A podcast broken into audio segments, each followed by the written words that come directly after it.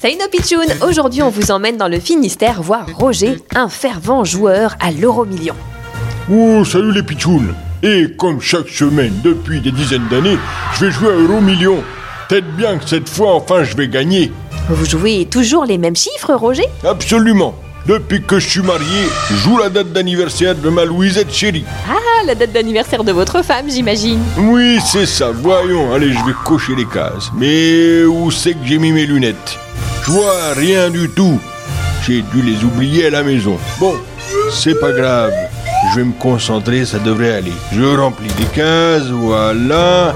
Ça y est. Bulletin validé. Bravo, Roger Peut-être que cette fois-ci, vous allez enfin gagner Ah, ça j'aimerais bien, ma grande. Oh, ben, j'ai trouvé mes lunettes. Elles étaient dans ma poche. Je vais vérifier que j'ai coché le bon numéro. Mince, alors, je me suis trompé. Comme je voyais rien, j'ai pas mis le bon chiffre. C'est pas la date d'anniversaire de Louisette.